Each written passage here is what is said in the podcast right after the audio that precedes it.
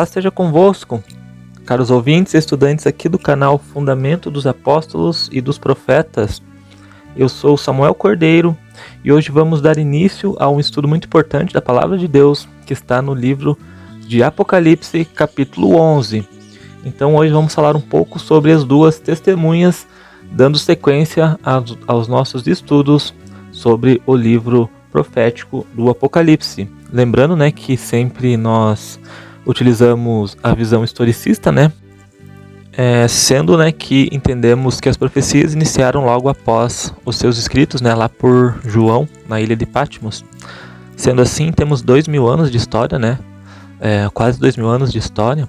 Então, não podemos desconsiderar todo esse tempo, né, de fatos históricos importantes que envolviam o povo de Deus que ocorreram Inclusive, né, aqui citado das duas testemunhas, né, um bom período que foi entre ali os 1260 anos de perseguição à igreja, né, com relação a outra profecia que detalha né, a perseguição contra os santos. E para iniciarmos esse conteúdo, bem importante acompanharmos com as nossas Bíblias a leitura e vamos iniciar aqui pelo primeiro versículo que diz assim: Apocalipse 11, verso 1 e foi-me dado uma cana semelhante a uma vara. E chegou o anjo e disse: Levanta-te, mede o templo de Deus e o altar e os que nele adoram. Então, esse é o primeiro versículo, né, que compõe essa profecia. Bem importante nós analisarmos versículo por versículo, né, para chegar a um, um, contexto satisfatório. Por mais que leve algum tempo, né, é bem importante nós analisarmos passo a passo essa profecia.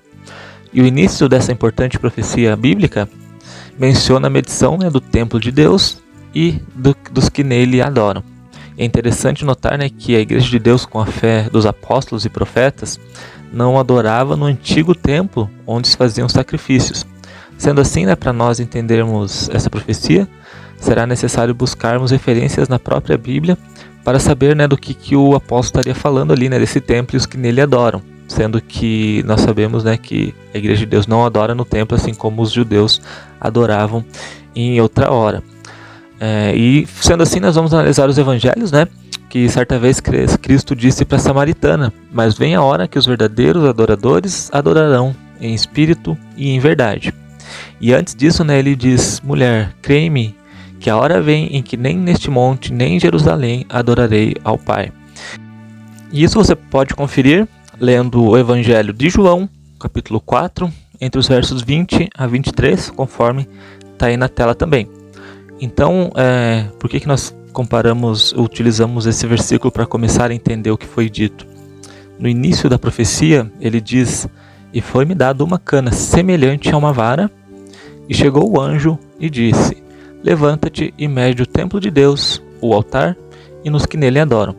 Então, né, é, mostra aqui um, um tom muito importante da profecia a utilização dessas palavras pelo apóstolo, sendo que esse mesmo apóstolo sabia né, que o templo de Deus já não recebia é, do, dos sinceros cristãos, né, cristãos, ele não recebia mais adoração, né, não recebia mais expiação de pecado. Então aqui fica claro uma figura profética do templo de Deus e alguns que neles adoram, né. E nisso nós temos uma referência muito importante que se nós formos buscarmos é, o significado do que seria o templo de Deus e os que nele adoram, né, nós aliando com esses versos de João, é, onde Cristo disse né, que nem no monte, nem em Jerusalém adoraria, o Pai, mas Espírito em verdade, juntando com outras passagens bíblicas, né, que logo nós vamos falar sobre, nós podemos chegar a um, um entendimento de uma referência clara de que Jesus Cristo, né, nessa profecia, estava falando da igreja, que era o seu corpo, né, e que os verdadeiros adoradores, após receber né, o Espírito Santo, adorariam a Deus da forma correta, com obediência aos mandamentos, de uma forma amorosa, né? pois era o que Deus queria, misericórdia e não sacrifícios. Então, nós tendo esse fato em mente, podemos entender que o templo e os que nele adoram são uma, refer uma referência bem clara e direta à própria Igreja de Deus, qual é o corpo de Cristo. E nós podemos ver agora em João 2, verso 19 e 21, que diz: Jesus respondendo, lhe disse: Derribai esse templo, e em três dias o levantarei. Disseram, pois, os judeus: Em quarenta e seis anos foi edificado este templo, e tu levantarás em três dias? Mas ele falava do templo do seu corpo. Então, outra referência bem forte, né, para nós podermos interpretar o que é o templo de Deus aqui nessa profecia, né? Sendo assim, os que nele adoram, claramente são aqueles que formam é, o templo ou o corpo de Cristo, né? Que é a própria igreja. Então, essa profecia aqui, ela foi dada justamente para a igreja, a igreja de Deus, quando ela fala, né, o templo de Deus e os que nele adoram.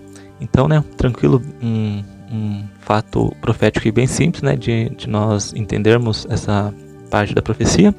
E a vara para medir, né, podemos facilmente enquadrar como os preceitos da crença, fé genuína ou doutrinas contidas nos pontos de fé né, da Igreja de Deus, baseados nos fundamentos dos apóstolos e profetas. Né, isso porque o, o termo grego é canon, né, de medir. Então foi-me dado uma vara, uma cana semelhante a uma vara, e chegou o anjo e disse: Levanta-te e mede o templo de Deus, o altar e os que nele adoram.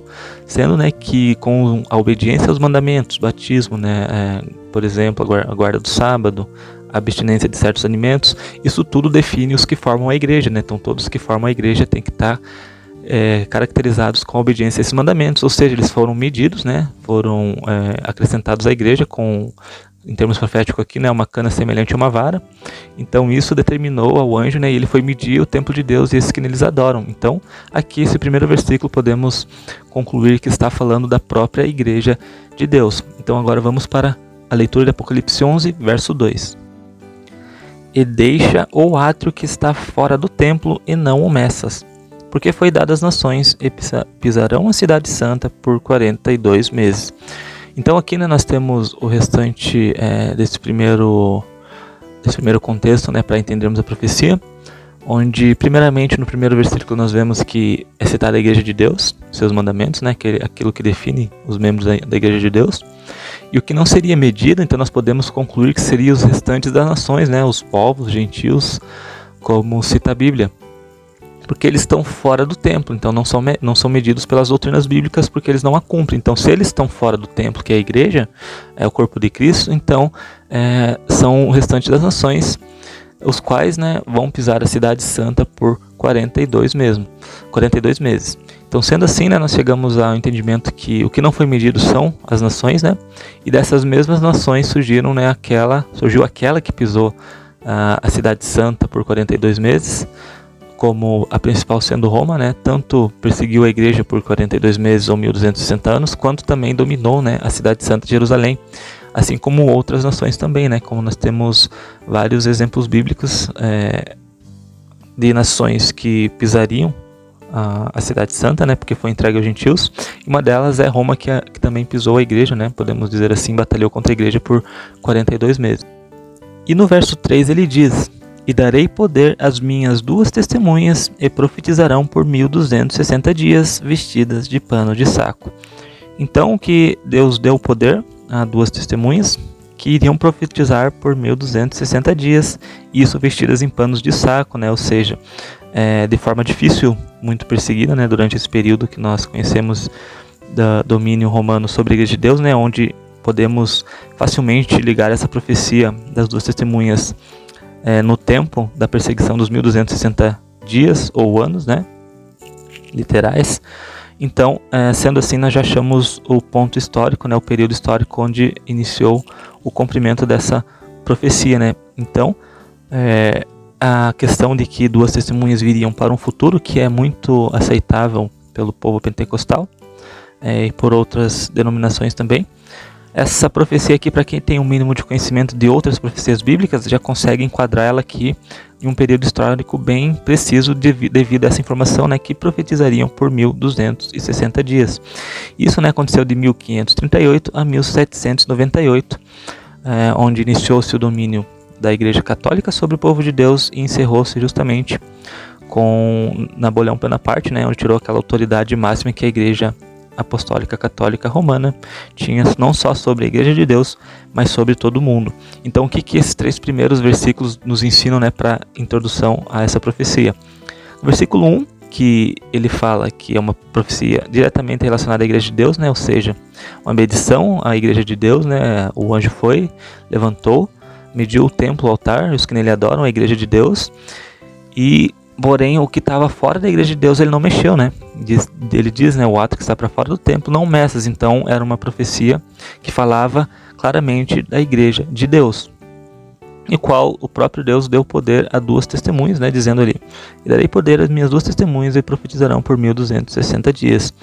É muito aceita por várias denominações a ideia de que as duas testemunhas seriam a, somente a palavra de Deus no seu Antigo e Novo Testamento, né, fazendo uma separação aí da Bíblia Sagrada, denominando a primeira testemunha, Antigo Testamento, e a segunda testemunha como o Novo Testamento.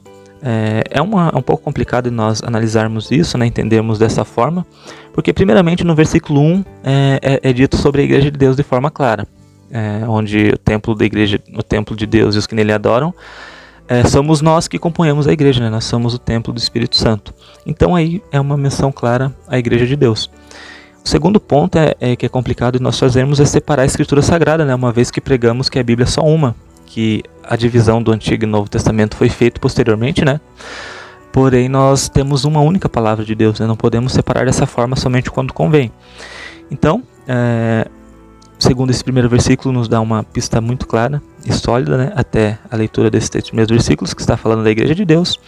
Porém, nós não descartamos a palavra de Deus também, porém, nós devemos utilizar ela como um todo, né? a palavra de Deus em um geral. Então, é, outra forma de nós pensarmos sobre isso é analisarmos o que é necessário para alguém conhecer a palavra de Deus. Primeiramente, se uma pessoa tem a Bíblia e não tem quem ensine, ou seja, ela tem uma testemunha, mas não há outra para ensinar, então ela não vai conseguir aprender, pois está escrito né, que a fé vem pelo ouvir, ouvir a palavra de Deus. Paulo disse, né? Então, uh, se, por exemplo, hoje acabassem todas as Bíblias, de repente sumissem todas as Bíblias internet, é, ou o livro mesmo, né? Então, se sumisse toda a Bíblia, nós teríamos apenas o conhecimento em nossa mente. Porém, como é que nós iríamos provar aquilo que estamos falando sem essa escritura? Digamos que ela fosse apagada, apagada de todo mundo, né, de, toda, de todo local, qualquer registro histórico. Ninguém ia acreditar, né, normalmente, claro, porque nós pregamos né, que devemos ser como os bereanos, conferir naquilo na Bíblia aquilo que ouvimos. Então, dessa forma, se eu só tenho a palavra na minha boca e não tenho como provar, não tem como alguém analisar, eu sendo uma testemunha de Deus não vou ter sucesso. E da outra forma também, se existe um livro, se existe a palavra de Deus, mas não existe a igreja de Deus, não existe quem ensina, então a palavra de Deus ela vai ser deturpada como é no mundo hoje. Então é um grande problema no mundo que as pessoas que não conhecem a Deus deturpam a palavra de Deus, né, criando novos, novos mandamentos, novas crenças. Então a palavra de Deus sozinha, sem o que ensina ela não não, não vai ter não vai ter o sucesso para incluir um membro no corpo de Cristo.